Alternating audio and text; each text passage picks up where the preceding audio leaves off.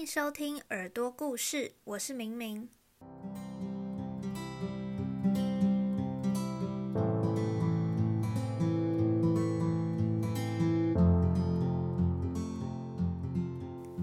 你是不是常常害怕做决定呢？又或者不知道自己到底喜欢什么？这集的来宾是我的高中朋友婉玲，原本读护理系的她。因为参加了国际志工后，毅然而然选择转主修外文系。在这里，他会和大家分享这其中带给他的成长和体悟，也会谈到他如何在种种大学事务中取得生活的平衡。如果你对这个主题感兴趣的话，就继续听下去吧。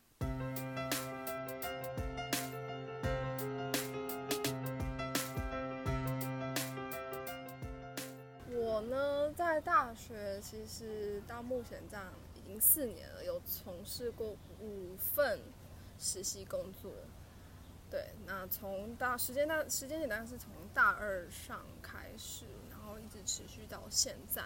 那中间过程中，其实呃实习部分有在不同产业，然后我有尝试过蛮多课外活动，可能像国际会议啊、国际职工啊。或者是一些讲座啊、竞赛等等，嗯，都有都有尝试过这样。你说国际会议是什么会议？像是哈佛亚太关系会议，对学生会议。嗯，因为我知道，其实你这四年做了非常多课外活动的事情。那我其实很好奇，说为什么你会想要做这些尝试？因为很多人可能会。时间不够，或者是他其实会担心很多事情，或者是工作上、课业上的压力等等。那是什么原因让你会一直想要去做这些事情？嗯，了解。我觉得的确很多人会觉得在大学期间，他们可能会以课业为优先啊，或者是社团导向。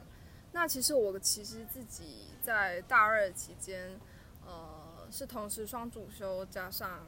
当担任社团干部，然后还有从事实习，我觉得时间这件事情就是端看每个人自己安排啦，然后还有每一个部分，呃，放重心的比例也会不太一样，那就看你自己的呃 priority 是什么。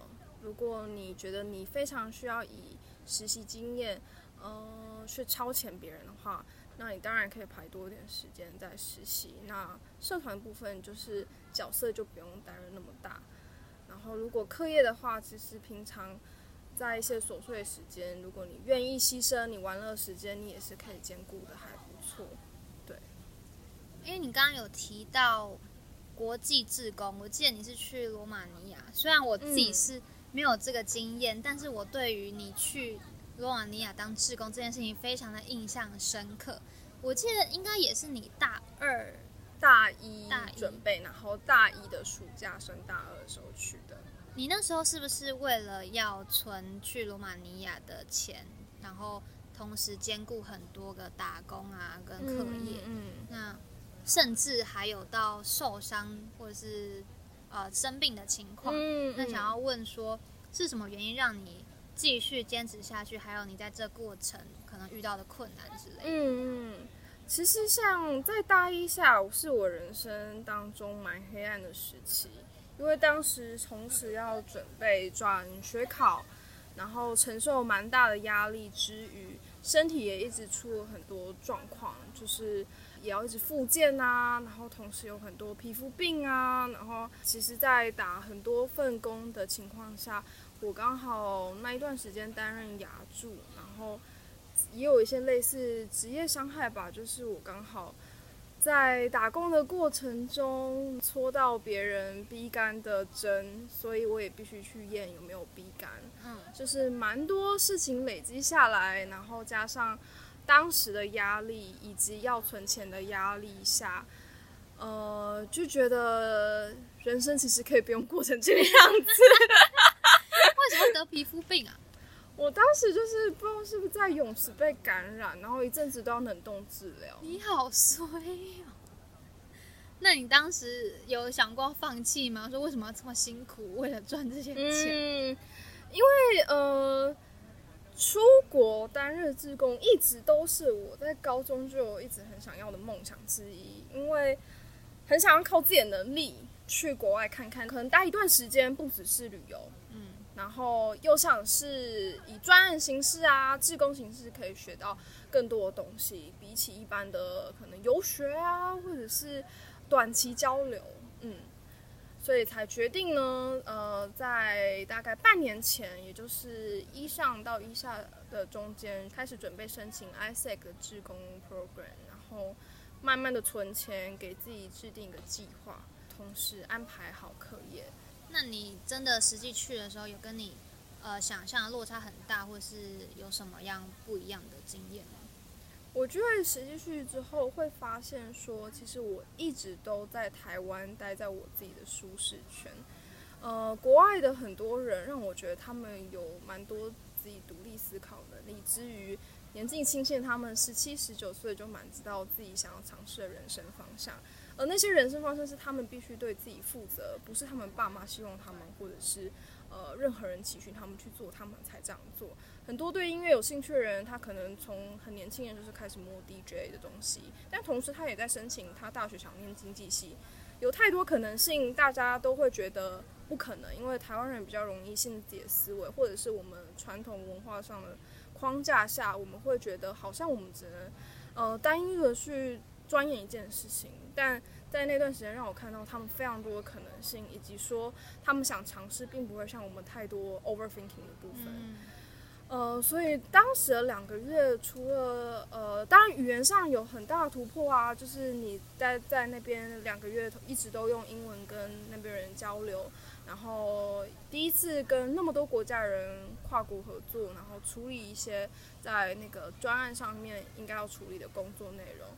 那最后我会觉得，那一段时间之后回到台湾，让我决定去追求自己的热爱吧。因为本来就一直对外文、对英文有兴趣，可是，在申请大学过程中，因为父母也因为对自己不够有自信，所以一度放弃，然后，呃，依循父母的希望去决定我的科系，然后甚至有点欺骗自己说这么做是好的，这么做我会开心，这么做比较稳定。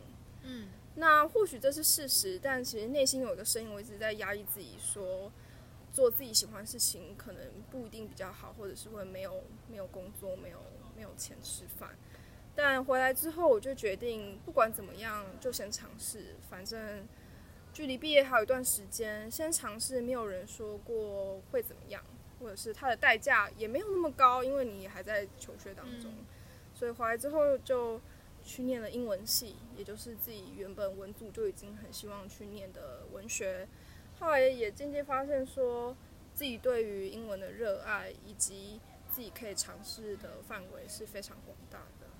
所以你在其实要申请入学的时候，你就已经明白自己是喜欢什么的，只是因为家庭的关系才选护理系。其实没有太明白当下的情况，如果我再回去，我可能还是会做一样的决定。很多人可能会觉得，哦，我回去会做不一样的决定。但我觉得，我不管怎么想，在当下的情况是，我学测并没有考太好。那，呃，想要念外文系，但是想要就读的学校，我好像也没有到那个门槛，因为我那年国文也考不好。但是我当时的心理状态，我其实知道非常的就是浮躁跟不稳定，到我不确定我考职考会不会比较好，才会做这个决定。所以你说我再回去。那我心情还是浮躁，我搞不好去考职考也不一定，人生说不准。但是我并不会后悔说我就读护理系，因为呃，就读之后发现其实自己还蛮擅长在护理这方面的学科，然后念一念觉得哇，就是人体方面也觉得很有趣。但呃，我同时是想证明说，热爱一件事情不代表是因为你在那个范围领域你做得好。你热爱一件事情，是因为你真的很喜欢。然后我同时也向我父母证明说，因为我父母总是会觉得，你一旦擅长一件事情，你就会喜欢上。可是我想跟他们说，我擅长的事情不一定是我喜欢的。嗯，你刚刚讲这些让我很感同身受，因为我当时在申请入学也是因为考试没有考好，然后没有办法到我想要的科系。刚开始会抱着。嗯觉得自卑、自怨自艾，然后或者是很后悔的心情，说哎怎么没有多尝试一点？但后来想说，当下的情况真的是可能不允许，或者是你觉得你自己没有准备好，然后在很不确定、很烦躁的心情下，也没有办法再准备职考。嗯，所以我觉得可能很多的选择都是当下最好的决定。对然后你就是且走且看这样。真的对，因为或许已经非常确定要考职考的同学，那个坚定的心嗯是已经从学测前就蛮确定的。嗯嗯。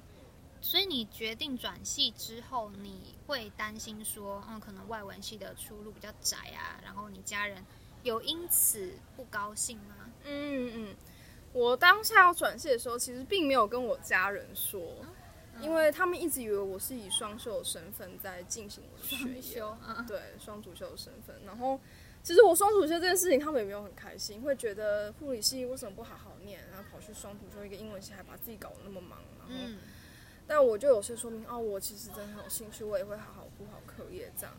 那呃，转系原因是因为护理跟英文的必修都会只挡修彼此的课，然后这样算下来安排下来，其实会花大概六年左右去修两两门学系。那二下的时候也也就是我已经修满，英文是一整年，然后护理是两年的时间点，我蛮确定我不会走临床相关了，因此我就决定了转系这个念头。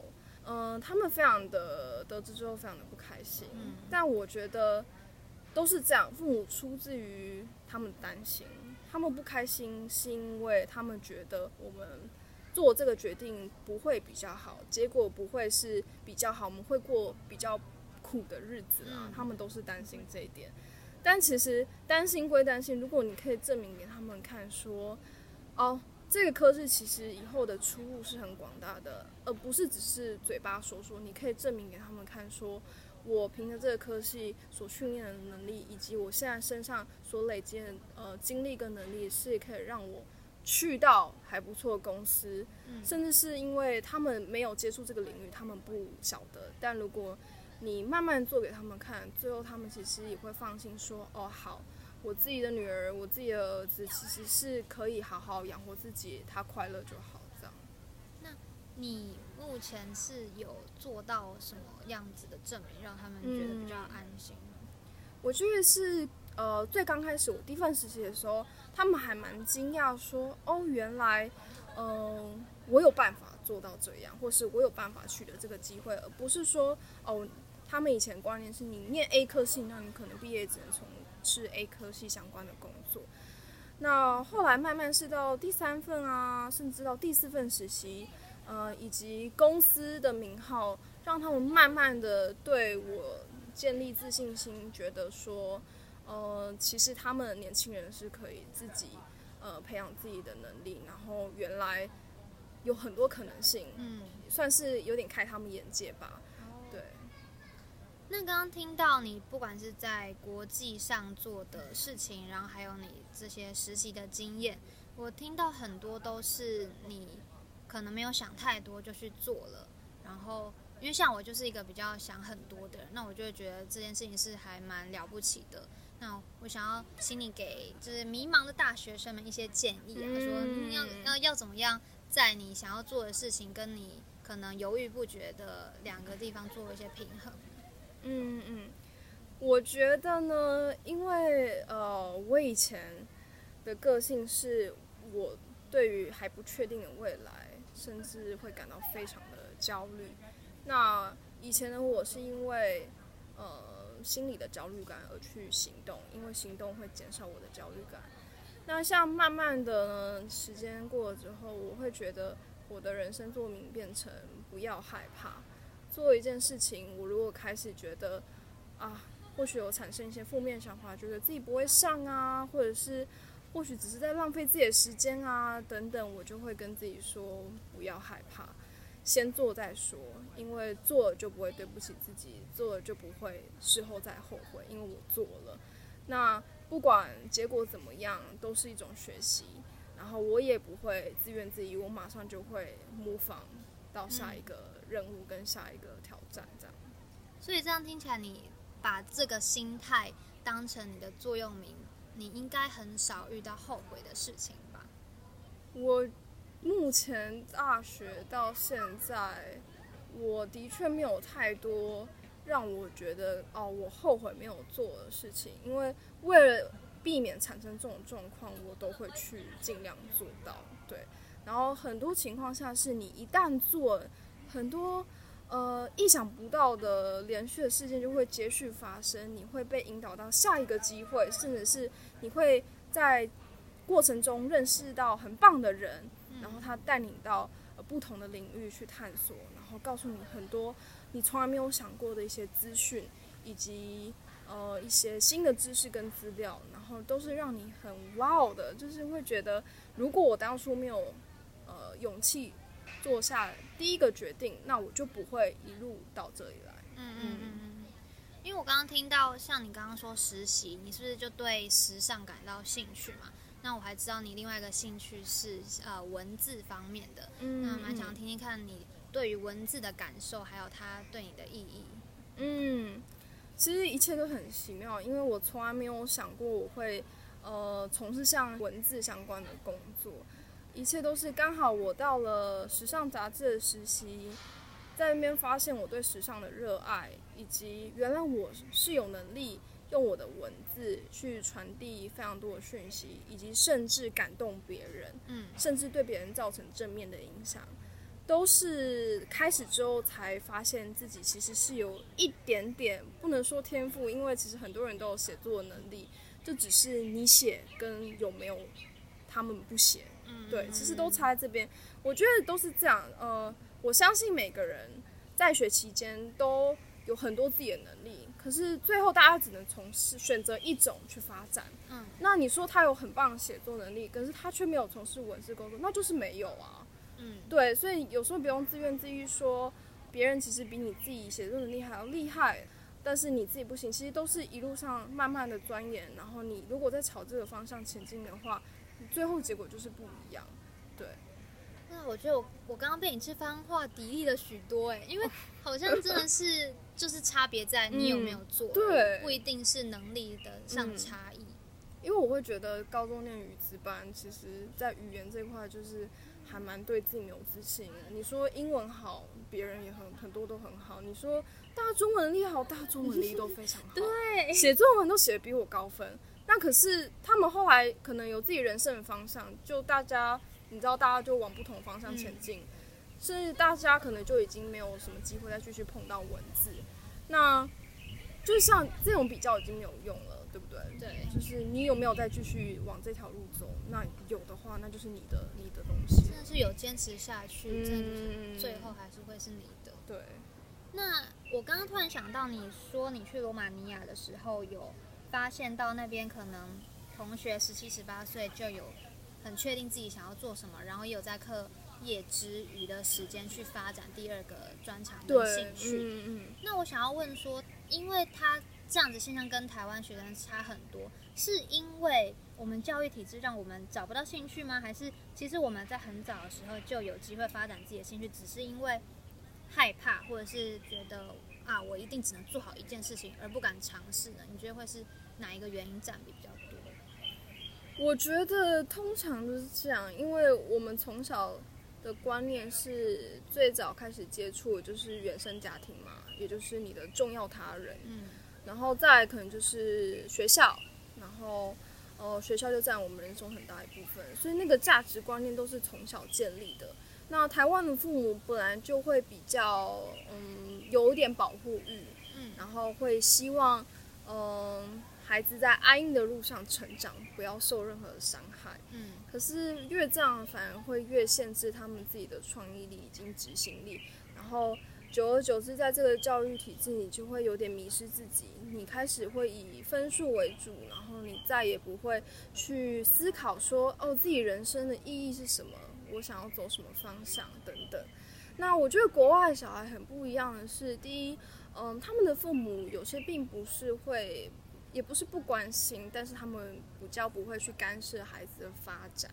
第二是他们对自己非常感到有自信，嗯，不管是语言啊什么，你说他们能力有比较差吗？我并没有这么觉得。台湾可能在呃数学啊，或者是专业科目上，嗯，考试成绩非常的好，嗯，这一点是非常就是全球公认的。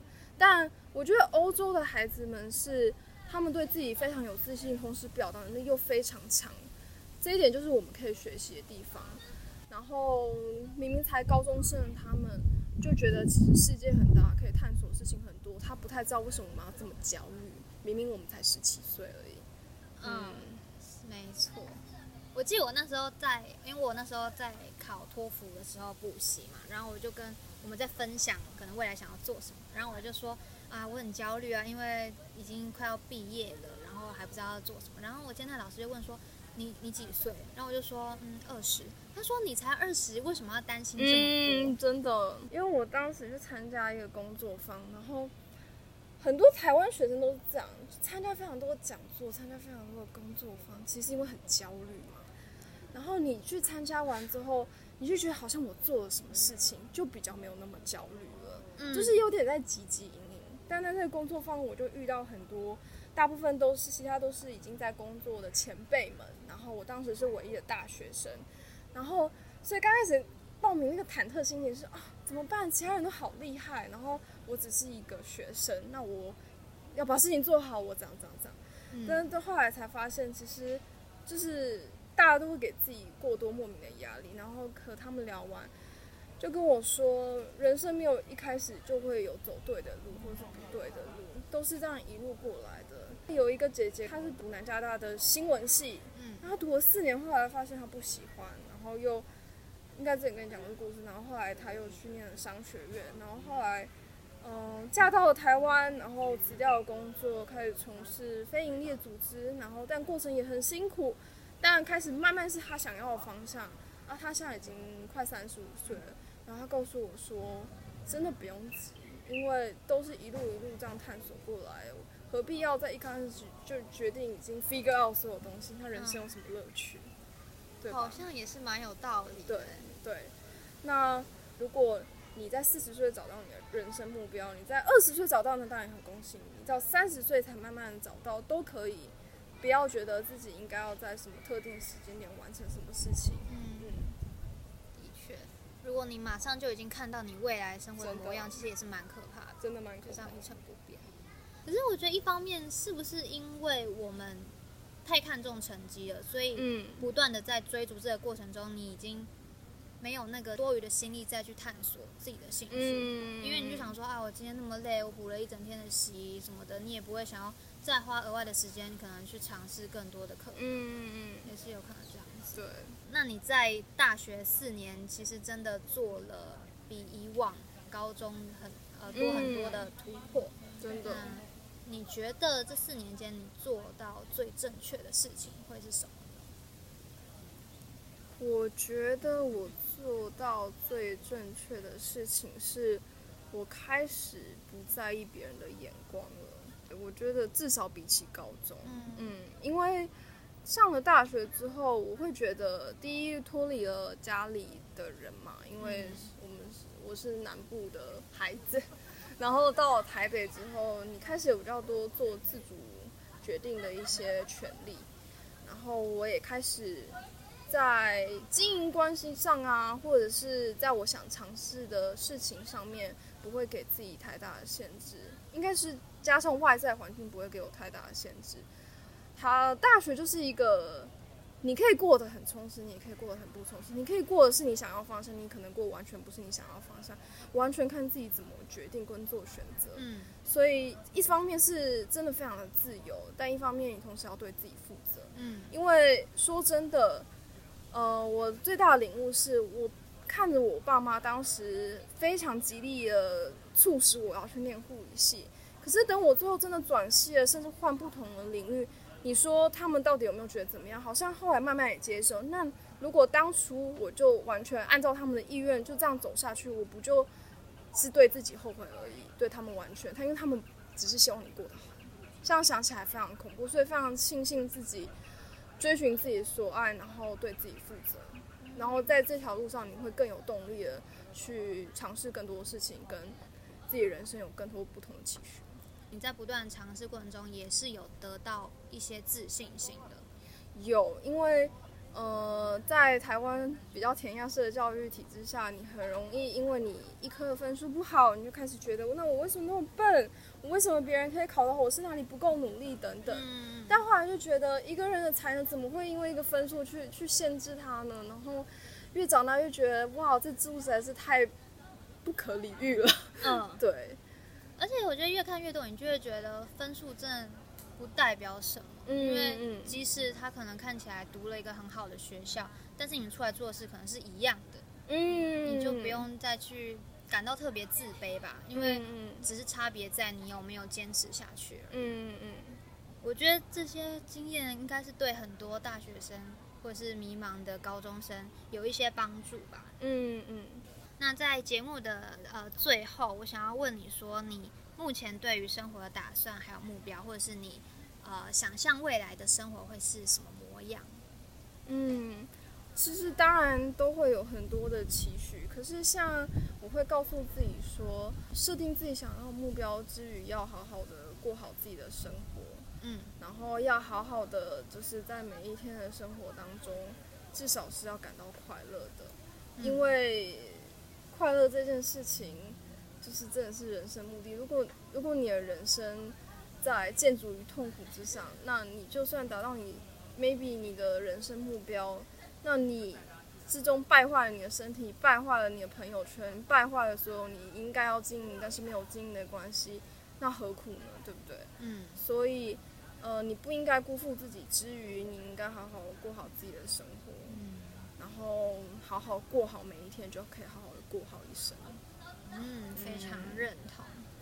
好，今天谢谢你来到我们的节目。谢谢。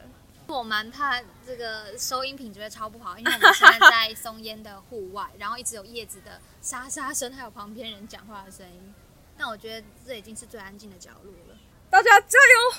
好，希望我们都可以有一个美好的未来。对，拜拜。拜拜。